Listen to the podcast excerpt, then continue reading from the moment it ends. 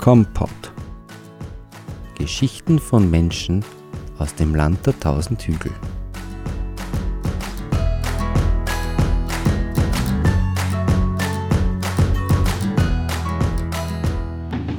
Heute sitzt mir jemand gegenüber, der, na ich sag mal, für alle, die normal behütet, mehr oder weniger im sicheren Schoße der Familie aufgewachsen sind, eine nur schwer vorstellbare Kindheit erlebt hat. Eine Jugend, mit der viele wohl kein übliches weiteres Leben vorgezeichnet sehen.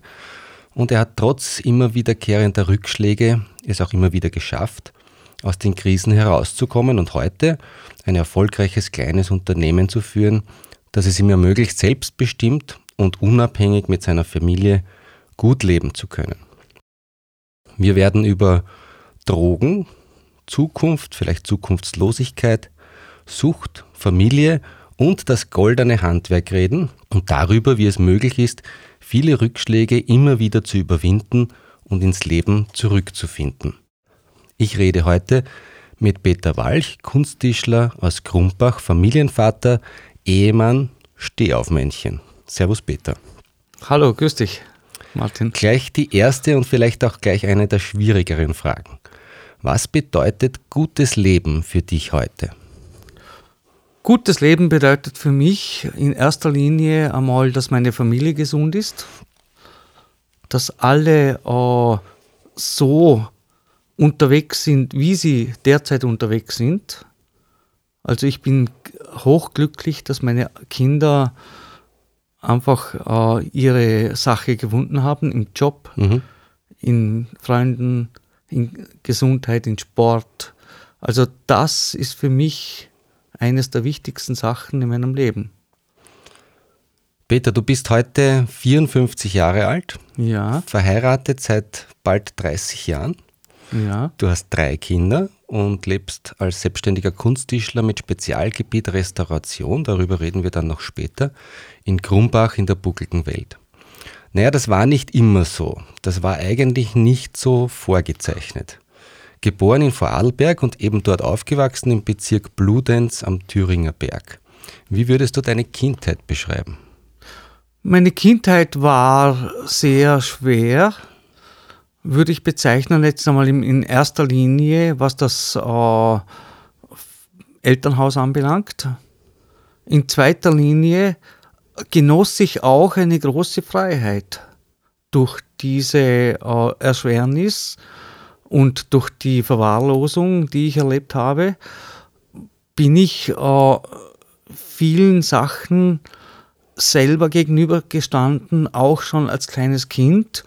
Ja, ich konnte selber entscheiden und selber meinen Weg für mich eigentlich das angehen. Klingt, das klingt so, wie wenn dir keiner irgendwas vorgeschrieben hat. Mir hat niemand was vorgeschrieben.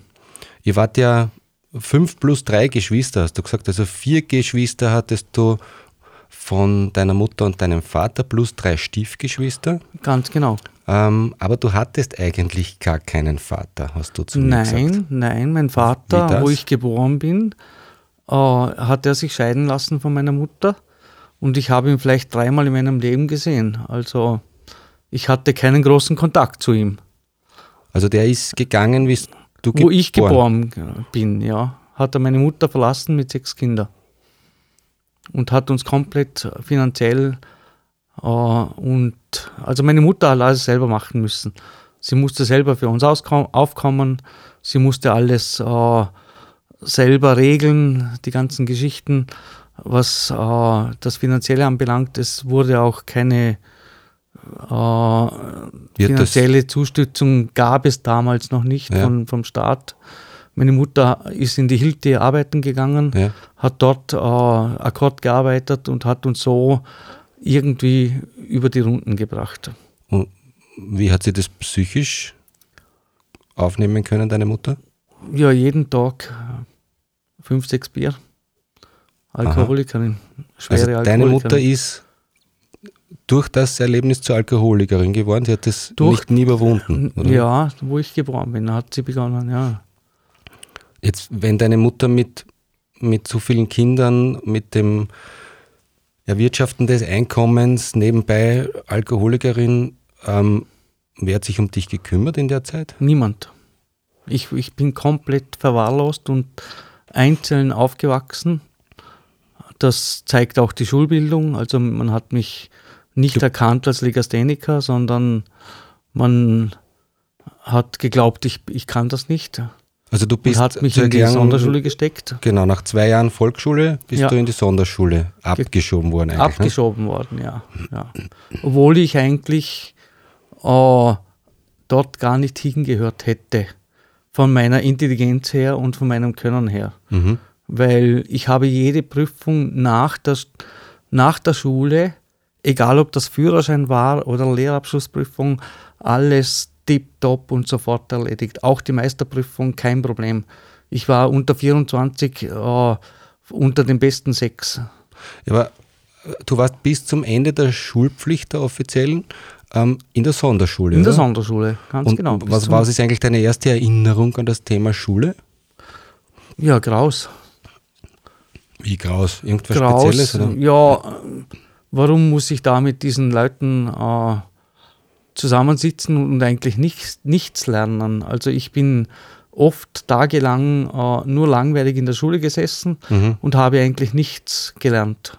Okay. Habe kein Deutsch, keine, also keine Fortbildung okay. war Aber da das möglich. wurde damals sozusagen als sonderbar aufgefasst und nicht als Unterforderung. Ganz eigentlich. genau. Okay. Und, und auch nicht, äh, die Legasthenie wurde nicht ja. erkannt. Ja. Weil ich hatte immer D und T und, und, und äh, verschiedene Sachen verwechselt. Und da sind sie erst äh, drauf gekommen, wo ich, ja, da war ich schon, da war ich schon 24 Jahre alt. Also 25. besondere oder Legastheniker sind immer besondere Leute. Ich weiß, dass ich war auch einer. Okay, okay. ähm, du hast mir erzählt, dass du aber dann doch auch selbst schon sehr früh in Kontakt mit Alkohol gekommen bist? Durch die Mutter oder wodurch war das? Ja, durch meine Brüder und durch meine Mutter. Also das hat mit sechs Jahren begonnen. Mit sechs Jahren? Ja. Wie? Ja, also es sind ständig Partys gefeiert worden in unserem Haus. Mhm. Und da sind halt die Flaschen herumgestanden. Und ich hatte halt Durst als sechsjähriges Kind, ganz normal und habe irgendwo aus einer Flasche angezogen. Unglaublich. Und da, also aus den Flaschen, wo am Tisch gestanden sind, man hatte gar keinen Platz mehr auf dem Tisch, weil so viele Getränke dort gestanden sind. Ja. Teilweise nur noch einen Schluck drinnen. Und das habe ich dann getrunken. Also, wenn nichts anderes da war, hast du Räseln ausgetrunken? habe ich einfach das getrunken, ja und habe mir nichts dabei gedacht. Oh ja, ich wollte gerade fragen, ob dir das bewusst war als nein, Kind, was du da nein. machst. Wir haben einfach getrunken. Man denkt, die trinken alle, kann ja nicht so schlecht sein. Peter Walch ist zu Gast im Pinkneu-Studio in Kirchschlag für die Folge 20 der Kompot-Serie. Okay, du hast also die Schule hinter dich gebracht, also ja. die Schulpflicht zumindest. Was war dann? Ich habe vor der Schul äh, vor der Auflösung der Schulpflicht äh, hatte ich schon begonnen zu arbeiten in einer Sennerei. Da hatte ich äh, für das ganze Dorf die, die Milchkanten ausgewaschen. Da war ich zwölf Jahre alt mhm. und habe meine ersten 50 äh, Schilling damals mhm. im Tag verdient. Mhm. Und mit dem Geld habe ich mir dann ein Skateboard gekauft und habe mir, äh, hab mal einfach gewisse Sachen leisten können, wo ich mir normal nicht leisten hätte können. Also du hast eigentlich relativ schnell erkannt, dich selber auf die Füße zu stellen. Ganz genau, ja, ja, ja. Und du hast dann, ich kann mich erinnern, du hast erzählt, Jobs in einer Zimmerei, als Mechaniker, als Abwäscher, als Kellner. Und ich nenne es jetzt mal so, mit, mit Fleiß und Ehrgeiz hast dich dann in einem der besten Hotels von Schrunz, glaube ich, Schrunz, ja, Hotel Zimba in Schrunz, Was also Firma Ladurna. Mhm. Da hatte ich begonnen als, als Tellerträger mhm. und bin innerhalb von vier Monaten aufgestiegen als Chef de Rang. Ich mhm. hatte die St Station geleitet, mhm. ich hatte äh, die Kasse gehabt, ich hatte die Leute empfangen. Also ich hatte nur noch diese Jobs, die ein, ein Chef de Rang zu erledigen hat. Mhm. Und innerhalb von vier Monaten habe ich das geschafft. Und die Familie wollte mich unbedingt haben, unbedingt. Die haben, sind mir drei Jahre lang nachgerennt. Und äh, ich wusste ganz genau, äh, in der Gastronomie ist ein schwi sehr schwieriger Platz, Mhm. weil es fließt viel Alkohol und, und, und es sind lange Zeiten. Wir hatten bis zu 16 Stunden gearbeitet am Tag. Also das war dann für mich nicht mehr so attraktiv. Okay, weil grundsätzlich mh, wäre da bei manchen Menschen vielleicht die Geschichte, die wir hier erzählen, schon zu Ende, sozusagen, ich habe es geschafft, ins Leben gefunden, trotz, trotz nicht einfacher Kindheit. Aber bei dir geht es jetzt ja richtig los jetzt eigentlich. Da ist ne? erst losgegangen. Ja. Das heißt, du hast dann irgendwann gekündigt, weil du gesagt hast, das ist mir zu viel. Ich habe nicht gekündigt, die Saison war zu Ende. Das Aha. ist ganz normal. Okay, Also man macht eine Saison ja. Und äh, dann ist ganz normal, dass alle äh, Mhm. ihren Urlaub oder ihre Kündigung haben. Mhm. Und dann zum, zur nächsten Saison, Sommersaison zum Beispiel, da kommen dann die Leute wieder ganz frisch. Ja, die wollten dich wieder zurück, aber du bist Unbedingt, nicht ja. mehr zurückgegangen. Nein, ich bin nicht mehr zurück. weil du wolltest jetzt einmal leben, oder? oder? Nein, ich wollte, nein, nein, nein, nein, ich bin dann nach, äh, nach Zürich gegangen. Ich bin in die Schweiz gegangen, Mhm. habe dann äh, in der Lichttechnik gearbeitet, Mhm. teilweise für Mercedes-Benz, Deutsche Bank, Deutsche Bahn, also sehr namhafte Firmen, Sparkasse, da haben wir die komplette Lichttechnik gemacht. Und da habe ich erstens einmal sehr viel Geld verdient und zweitens äh, hat man das irrsinnig gut getan, mit, mit Leuten von der ganzen Welt zusammenzuarbeiten. Ja. Da sind Leute aus Amerika gekommen, aus, aus Deutschland, aus ja von überall her. Also wir, wir hatten sehr viele gute Kontakte, auch Russen waren da. Also und das hat mir eigentlich sehr viel gebracht in meinem Leben. Da, die Kontakte zu, zu anderen Menschen, andere Und- Sichtweisen, andere Mentalitäten. Also Aber irgendwas ist zu der Zeit passiert. Ich bin äh, auch dort schon drogensüchtig gewesen. Okay. Also das hat schon viel früher angefangen. Das hat immer, das hat eigentlich mit, mit 12, 13 Jahren schon begonnen mit, mit, mit den Drogen. Also Wie harte Drogen oder Alkohol jetzt noch? beides. Na, na, schon Drogen. Also Heroin, Kokain, Mit 13 Jahren schon. 13 Jahre. Ja. Von wo hast du es gekriegt? ja, das hat man, das darf ich gar nicht sagen, das hat mir mein Bruder geschenkt. Aber ja. Der hat mir da eingerissen, ja. Also kommen wir zurück in die Schweiz. Du warst zu dem Zeitpunkt schon stark drogenabhängig, nehme ich an. oder? Schon, ja, ja. ja, ja. Und zwar habe aber, habe immer meinen Job machen können, Ja. Äh, weil man mit diesen Drogen lange Jahre das komplett überspielen kann. Man ist sogar teilweise besser, weil man sich einfach besser fühlt und, und, und einfach keine, man hat keine Angst vor nichts. Egal was kommt. Ja, Also, aber das sind ja, wie kann man sich das vorstellen? Jetzt ähm, hat man da wenige klare Momente oder ist man da eh immer klar beieinander oder wie ist das?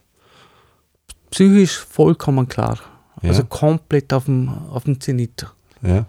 Man, man ist der Beste und man, ist der, man kann alles.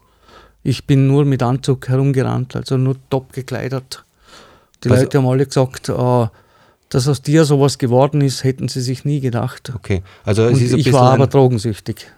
in ein bisschen. Selbstüberschätzung auch dabei. Komplett, ja, komplett. Das merkt man aber selber nicht. Na, das ist typisch. Erst wenn irgendwann der Absturz wahrscheinlich kommt oder so. Ne? Aber Ganz das, genau. war, das war ja bei dir nicht so eigentlich, oder? Weil du nicht, nicht so wirklich. Ne? geändert hat sich erst, glaube ich, 1991 was, als Christine in dein Leben kam, oder? Da, ja, da hat sich einiges geändert. Aber ja. eigentlich hat sich am Anfang noch gar nichts geändert, hast du mir erzählt, weil Christine hat ein Jahr lang gar nichts mitbekommen Ga- von ganz, deiner ganz genau, Heroinabhängigkeit. ganz genau. Wie kann das sein, dass man, Ja, ich war so ein Jahre. Schauspieler und so. Ich war eigentlich immer gut drauf.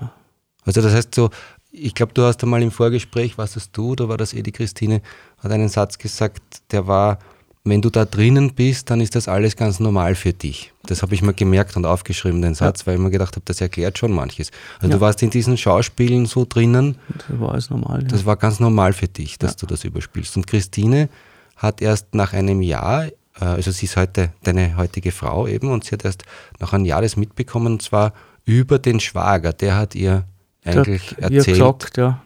Weißt du schon, dass der heroinabhängig ist? Aber du hast die Hilfe, also sie hat dir die Hilfe angeboten, Ja. oder? Und die hast du angenommen. Habe ich angenommen, ja. Und die Folge war dann kalter Entzug in einem halben Jahr Urlaub mit ihr oder so ähnlich, oder? Ganz genau, ja. Da sind wir ein halbes Jahr herumgefahren, ja. Nach, nach Ungarn. Kalter Entzug heißt von einem Tag auf den anderen keine Drogen mehr. Schön langsam, also innerhalb von einer Woche. Okay, innerhalb von einer Woche reduzieren Immer auf so null. langsam reduzieren, ja. Nö, das klingt so easy. Ja, Irgendwie. Nein, es war brutal. Das war Schweißausbrüche, Angst, Schmerzen, Knochenschmerzen. Ja. Also das Die wird Psyche für beide brutal gewesen sein, auch für ja, sie nehme ich an. Ja, ja, das war eine harte Geschichte. Auf jeden Fall hat es funktioniert. Also du, Ja, hast, ja. du bist nach einem halben Jahr Urlaub clean zurückgekommen. Clean zurückgekommen, ja. Und dann? Da bin ich dann nach Bludenz gefahren und wollte mir eben äh, professionelle Hilfe holen, dass ich äh, den nächsten Schritt in eine Therapie äh, machen kann. Ja. Und als ich dort war, in dieser Therapiestation, waren nur sehr viel Drogensüchtige, die immer noch auf Drogen sind Ja. und teilweise Bekannte von mir. Ja. Und die haben mir am ersten Tag, wo ich zurückgekommen bin, schon wieder was gesteckt. Also die haben gesagt, da hast Nein.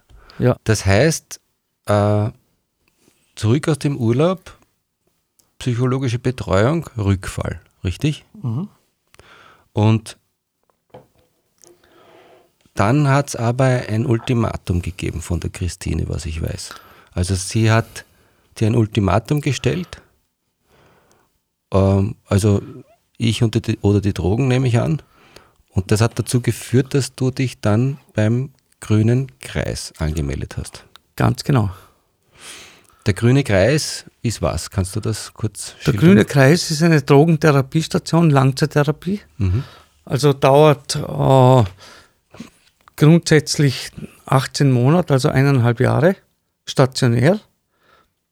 Und nachher könnt, hat man die Chance, weiterhin für den äh, Grünen Kreis zu arbeiten. Okay. Also und das habe ich Aber- längere Zeit in Anspruch genommen. Ja, aber zuerst einmal bist du dorthin gekommen. Das heißt, das hat geheißen, wieder kalter Entzug, Ja. eineinhalb Jahre stationär, Ja. drei Monate Kontaktsperre mit Christine, Ja. erst nach vier Monaten Christine wieder gesehen. Stimmt das so? ja. Wie kann man sich diese Zeit jetzt vorstellen oder kann man sich das überhaupt vorstellen? Was geht da in einem ab? Hat man das als große Chance jetzt gesehen oder eher Beleidigung? Oder? Na, na.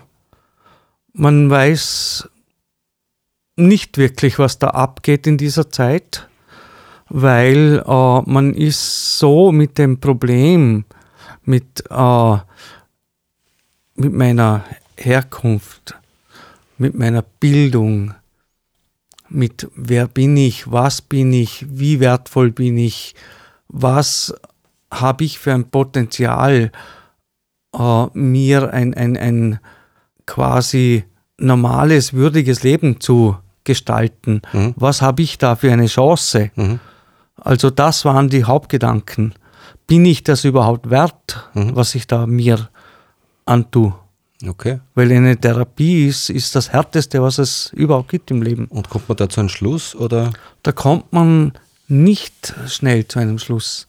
Das dauert mindestens ein Jahr. Okay, deshalb ist man auch so lange dann dort. Im Also die eineinhalb Jahre sind ganz, ganz wichtig, dass man äh, im ersten Jahr, würde ich sagen, geht einmal ganz, ganz wenig. Ja, Und nach dem, und das letzte halbe Jahr ist am intensivsten, okay.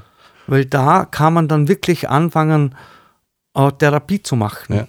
Es Ja. braucht so lange, um das zu verstehen, was da eigentlich passiert.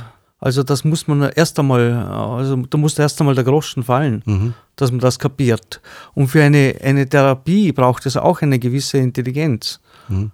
Weil von 1000 äh, Therapierten stürzen 980 wieder ab, also maximal 20, wo das äh, ein Leben lang schaffen. Okay. Also so äh, habe ich das miterlebt. Ich war sieben Jahre dabei und habe sehr viel gesehen und, und, und man muss immer an sich arbeiten. Man muss ständig was tun für sich und, und mhm.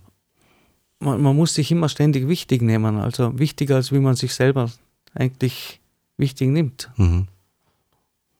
Auf jeden Fall habt ihr dann auch noch die, eine, eine Chance bekommen, also Christine hat die Chance bekommen, ähm, ein, ein Jobangebot im Grünen Kreis zu bekommen, also nachzukommen zu dir.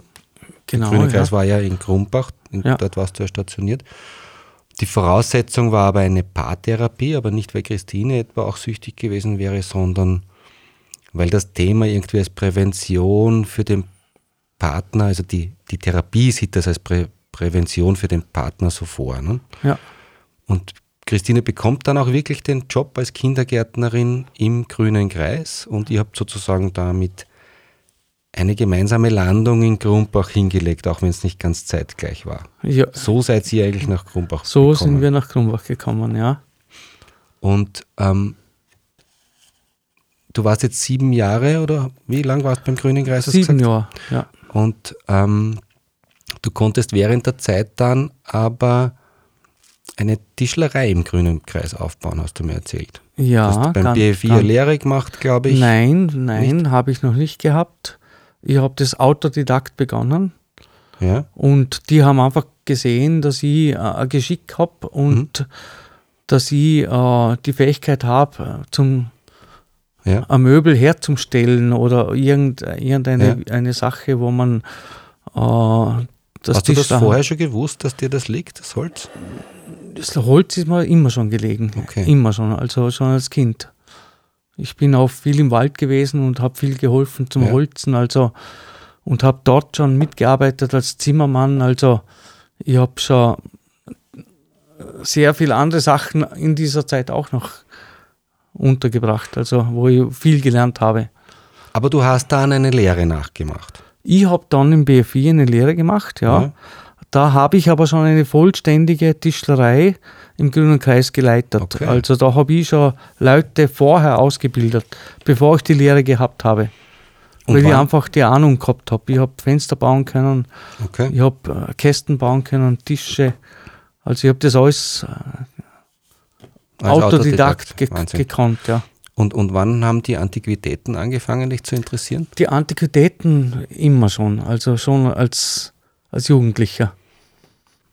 Das war immer, äh, äh das hat mich immer angezogen, die, die alten, schönen Sachen. Also okay, na, ich habe dich ja gebeten, statt dem bisher üblichen Rezept, diesmal sozusagen ein Lieblingsstück, etwas, was dich irgendwie definiert, mitzunehmen. Du hast ein Foto mitgebracht. Ähm, was genau hast du mitgebracht? einen Billardtisch mhm. von 1870. Karambol? Karambol-Billardtisch, genau, mit drei Kugeln. Ja. Original Elfenbein. Ja. Und äh, einzigartig auf der Welt, dieses Stück. Es gibt es nur einmal. Okay. Und ich habe an dem nur die Restauration hat eineinhalb, also ein Monat bis eineinhalb Monate äh, verschluckt okay. an, an, Zeit. Ja dass wir den so wieder hergebracht haben, wie er jetzt da steht. Und das war für mich hochinteressant, also das Stück, weil er einfach historisch so wertvoll ist mhm. und es ist ein, ein, ein komplettes Solitärstück. Ja, vor allem hat er wahrscheinlich auch eine bewegte Geschichte hinter sich, so wie du auch. So wie ich auch, ja. Darum liebe ich auch wahrscheinlich die Antiquitäten so. Ja. Weil da so viel Geschichte und so viel mhm so viele Erlebnisse drinnen und stecken. ein bisschen geheimnisvoll auch. Geheimnisvoll. Man findet auch oft einmal eine Münze oder, oder, ja. oder einen kleinen Brief. Oder, Aha, okay. Also man findet schon ne, Spannend. spannende Sachen in, in, in diesen Antiquitäten. Okay, ne, ihr findet das Foto unter der Episode auf www.kompot.at. Den Tisch kann man übrigens auch ersteigern. Wie das genau geht, erzählen wir gleich. Kompot ist gratis. Falls ihr Kompot unterstützen möchtet, findet ihr die Möglichkeit auf der Webseite www.kompot.at. Ich freue mich aber auch über jeden Kommentar auf der Webseite zur Folge oder über ein paar Sterne auf iTunes, Herzl auf der Soundcloud oder das Weitererzählen, dass es Kompot gibt. Wenn ihr Kompot abonniert, bekommt ihr automatisch Info über neue Folgen. Kompot ist übrigens auch auf Spotify zu finden. Peter Walch ist heute zu Gast im Pinkneu-Studio in Kirchschlag für die 20. Folge von Kompott. Peter, 1990 Heirat, 1995 Grund gekauft, 2000 selbstständig gemacht. Ähm, auch jetzt wieder ein Punkt, wo manche Biografien sozusagen positiv enden würden. Nicht so bei dir. Weil vorerst ist alles gut gegangen, also bist aus dem grünen Kreis, Grund gekauft, selbstständig gemacht, ist alles erfolgreich, finanziell sehr erfolgreich, hast du gesagt. Ja. Grob gesagt, die ersten acht Jahre alles steil nach oben. Aber 2008 hat dich dann die Finanzkrise mit einer schlechten Anlage irgendwie voll getroffen und ihr habt fast alles verloren. Du aber sagst, wir haben goldene Hände in Anspielung an das goldene Handwerk und deshalb habt ihr auch diese, diesmal finanzielle Krise, überstanden und viele, viele erfolgreiche Projekte umsetzen können. Sag mal, was fällt dir da ein an Projekten? Ja, wir haben äh, das Schloss Frosthof in, äh, vom, von der Lanzenkirchen? Der, der damaligen Kaiserin äh, Marie äh, Antoinette Charlotte mhm. und von König Ludwig äh, war das der Sommersitz. Haben mhm. wir ausgebaut komplett. Das war dann in der Zwischenzeit hat das die Post gekauft gehabt und die haben das komplett, äh, also komplett falsch umgebaut und, ja. und äh, tot saniert. Ja, komplett tot saniert, ja. Mhm. ja. Also dort habt ihr Lampen, Einrichtung, Fußböden, Fenster, alles. alles. Fenster, Lampen, Fußböden, okay. Einrichtungsgegenstände, Teppiche. Das ist ja nicht so klein, das Schloss. Da ist ja, das waren 4600 Quadratmeter. Wohnfläche und wir haben fünf Jahre gebraucht. Wahnsinn. Also war ein sehr gute, cool. ein gutes Geschäft für uns auch. Also ja. es hat wunderbar gepasst. Und äh, wir haben dann Folgeaufträge bekommen, natürlich von dem. Besitzer. Mhm. Ist eh nichts mehr Neues, der Christian Bacher ist das. Mhm. Also der Chef von Superfonds. Mhm. Dem habe ich dann ein Haus in, in Monte Carlo oberhalb von Mon Monaco gebaut. Also nichts mehr nur Grundbach und Umgebung, sondern international. International, ja, ja. Und das mhm. war auch sehr, sehr erfolgreich. Also da haben wir super gearbeitet, hatten viel Lob bekommen. Und äh, ja, wir haben einiges bewegt. Mir fällt da noch ein, ähm, das Triad, die Einrichtung vom Triad. Habe also ich auch gemacht, das ja. Top-Restaurant in, Top unserer Restaurant Gegend. in unserer Gegend, ja. Übrigens, allererste Folge Kompott war mit Uwe Machreich. Sensationell. Kann man, kann man nachhören. ich kenne, ich war gerade vor zwei Tagen beim Uwe, also. Ja. Ähm, ihr habt äh, viele Häuser in der Buckelnwelt, äh, du hast gesagt, Friedhofskirche, Theresienfeld sind so Vorzeigeprojekte. Ganz genau. Und ähm, Krumbach. Mir noch die Barmherzigen Schwestern in Wien ein. Das in Wien, da haben wir drei Kirchen Referenz. restauriert, ja. ja. Also da haben wir auch die kompletten Böden gemacht. Also das sind schon Referenzen. Da Kirchenbänke, man, also ich habe schon, schon gute Arbeit auch fürs Bundesdenkmalamt. Ja, da komme ich jetzt eh, weil eines der sehr beachtlichen Projekte in der letzten Zeit eigentlich war den sogenannten Tannbauern. Das ist ein, ein Bauernhaus aus dem 16. Jahrhundert. Der wurde übersiedelt. Der wurde von seinem Ort, wo er gebaut worden ist, ins Museumsdorf nach Grumbach übersiedelt. Ähm, alles unter, dem, unter der Aufsicht des Bundesdenkmalamtes auch. Da gibt es auch einen ganz tollen Artikel im letzten Niederösterreich gestalten. Und den hast du eigentlich federführend, glaube ich, ja. ähm, übersiedelt, oder? Ja, ja, selbstverständlich. Abgebaut, gelagert, restauriert, entwurmt und wieder original, im Originalzustand wieder aufgestellt alles ausgewechselt, was kaputt war. Mhm. Das Bundesdenkmal hat, hat gesagt, dass sie haben schon lange nicht mehr so gute Arbeit gesehen. Also wir waren da Profis. Okay. Das heißt, ähm, spätestens da hat sich eine sehr enge Zusammenarbeit auch mit dem Bundesdenkmalamt ergeben oder war das schon früher? Das war schon früher, aber dort wurde es dann intensiver. Ich habe früher schon eben, wo ich äh, für die Franziskanerinnen der christlichen Liebe in Wien in Hartmann-Spital mhm. die Kirche umgebaut habe. Da habe ich auch schon im Bundesdenkmalamt zusammengearbeitet. Schloss Floßdorf habe ich im Bundesdenkmalamt zusammengearbeitet. Also da, wo also schon mehrere Objekte. Ähm, Aber dann wurde es intensiv. Wo die meisten eigentlich Angst kriegen und die Finger davon lassen, nämlich dann, wenn das Bundesdenkmalamt im Spiel ist, da wird es für dich erst interessant. Da wird es erst interessant für mich, ganz genau. Ich habe keine Angst vor die Leute und ich bin komplett ein korrekter Restaurator ja. und ich habe nichts zum Verstecken. Cool. Und darum möchte ich mit solchen Leuten, wo kompetent sind, sehr gerne zusammenarbeiten.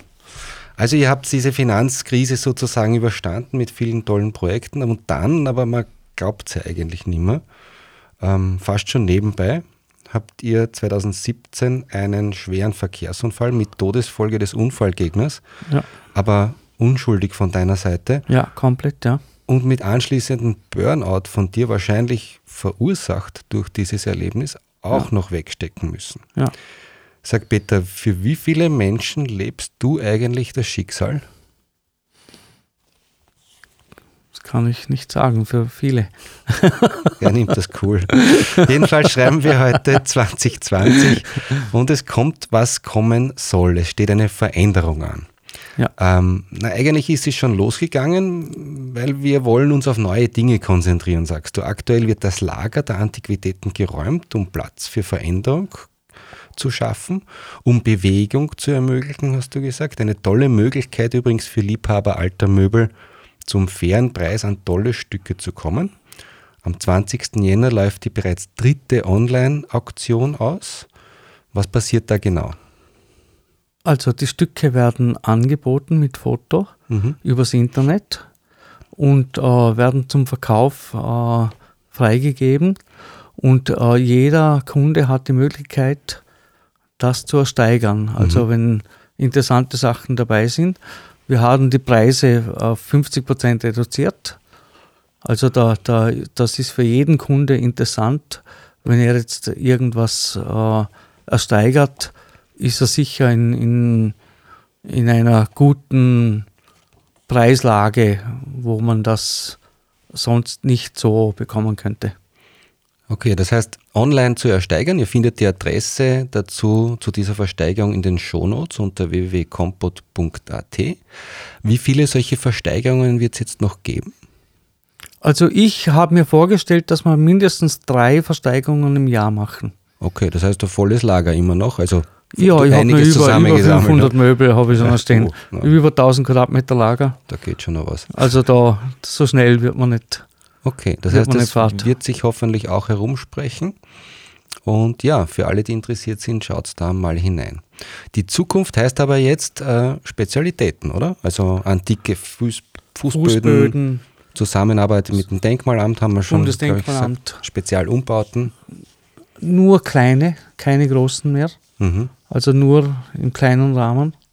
Also keine Häuser, sondern eher Möbelumbauten oder sowas. Oder, oder ein, ein Raum geht schon. Also so kleine Sachen. Also, oder wie, wie gesagt, also ich, ich habe ja ganze Häuser umgebaut. Also mhm. ich, ich, bin ja da durch, durch mein ja, Ehrgeiz und, und, und durch mein Können habe ich natürlich eine sehr große Ahnung auch von Bauten und, mhm. und Statiken und, und aber das heißt ja wahrscheinlich auch, du kennst dich auch mit alten Baustoffen ganz gut aus. Also man wird jetzt, selbstverständlich. wenn man was sucht, wird man dich wahrscheinlich auch kontaktieren können du kannst das vermutlich auftreiben. Kann so. ich, kann ich.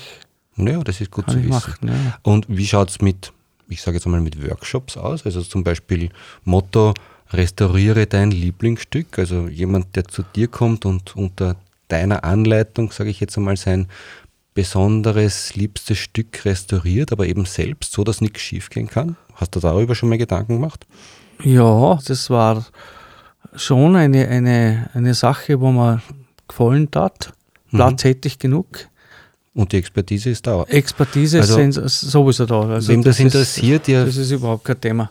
Ihr findet den Kontakt natürlich auch auf kompot.at und ihr könnt uns gerne auch rückmelden, ob euch die Folge gefallen hat und ob ihr zum Beispiel Interesse an so einem Workshop habt. Peter, wofür bist du dankbar?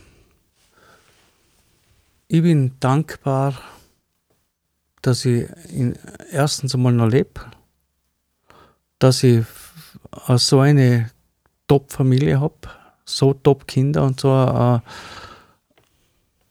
ich bin dankbar fürs Leben und dankbar für das, was da jetzt alles da ist. Wie würdest du Freundschaft definieren? Freundschaft ist mein Schwager.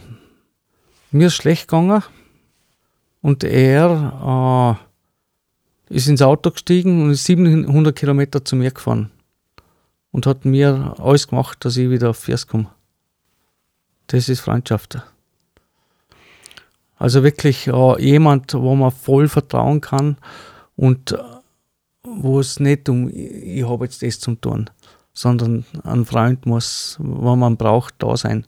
Und da kommt man erst drauf, wenn es einem da schlecht geht. Da kommt man erst drauf, ja, wenn es einem schlecht geht. Was sagst du Leuten, die andere vielleicht zu schnell abschreiben? Die haben noch nichts vom Leben äh, kennengelernt. Also sind für mich eigentlich arme, ist ein Armutszeugnis. Würdest du in deiner Werkstatt Junkies beschäftigen? Selbstverständlich. Habe ich öfters im, im, äh, zur Aushilfe.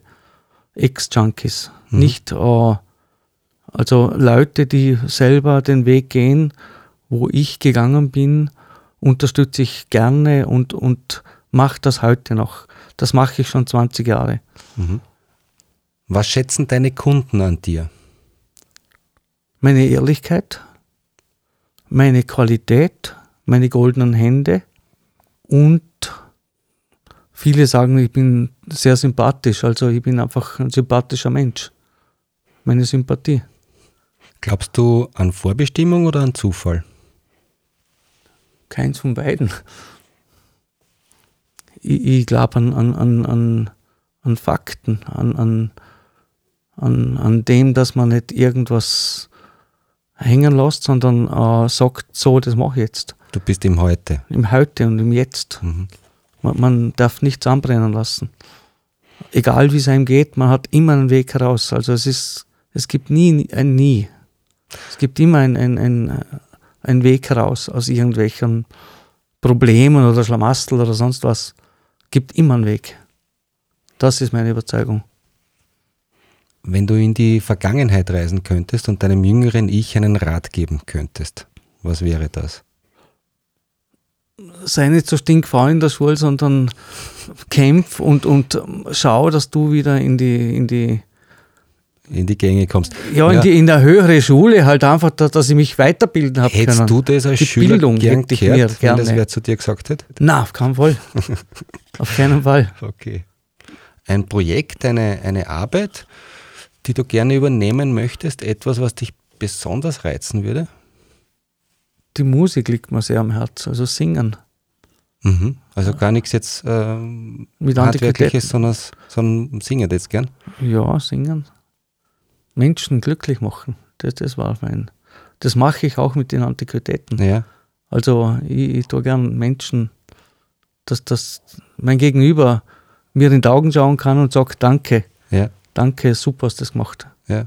Das, das ist für mich äh, ein großes Glück.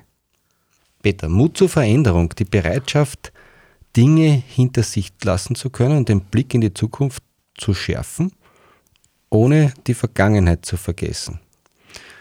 Das wünsche ich Christine und dir. Ihr habt schon einiges gemeistert. Ich hoffe, dass es einmal ein bisschen ruhiger und beschaulicher, zumindest bei den dummen Dingen des Lebens wird. Sonst, glaube ich, brauchst du eh immer ein bisschen Action, oder? Ja, also ohne Action, glaube ich, würde ich nicht gut leben. Ohne irgendwas, äh, irgendeine Aufgabe im Leben. Also irgendein, ich, ich, ich habe es gern, wenn ich weiß, so, äh, ich muss um, um 5 Uhr aufstehen mhm. und um 6 Uhr ist das und das zum tun. Also das, das macht mir am meisten Spaß. Ja. Und uh, ich, ich brauche nicht einmal einen Wecker. Ich bin um 5 wach. Mhm der, der Wecker läutet meistens eine Minute später.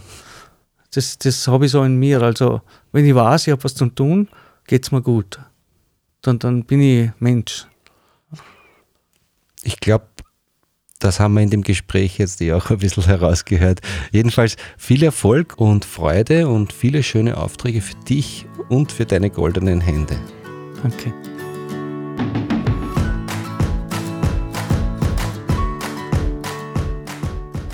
Weitere Informationen finden Sie auf compod.at. Compod steht für Kommunikation und Podcast und wird daher mit Doppel M und Dora geschrieben.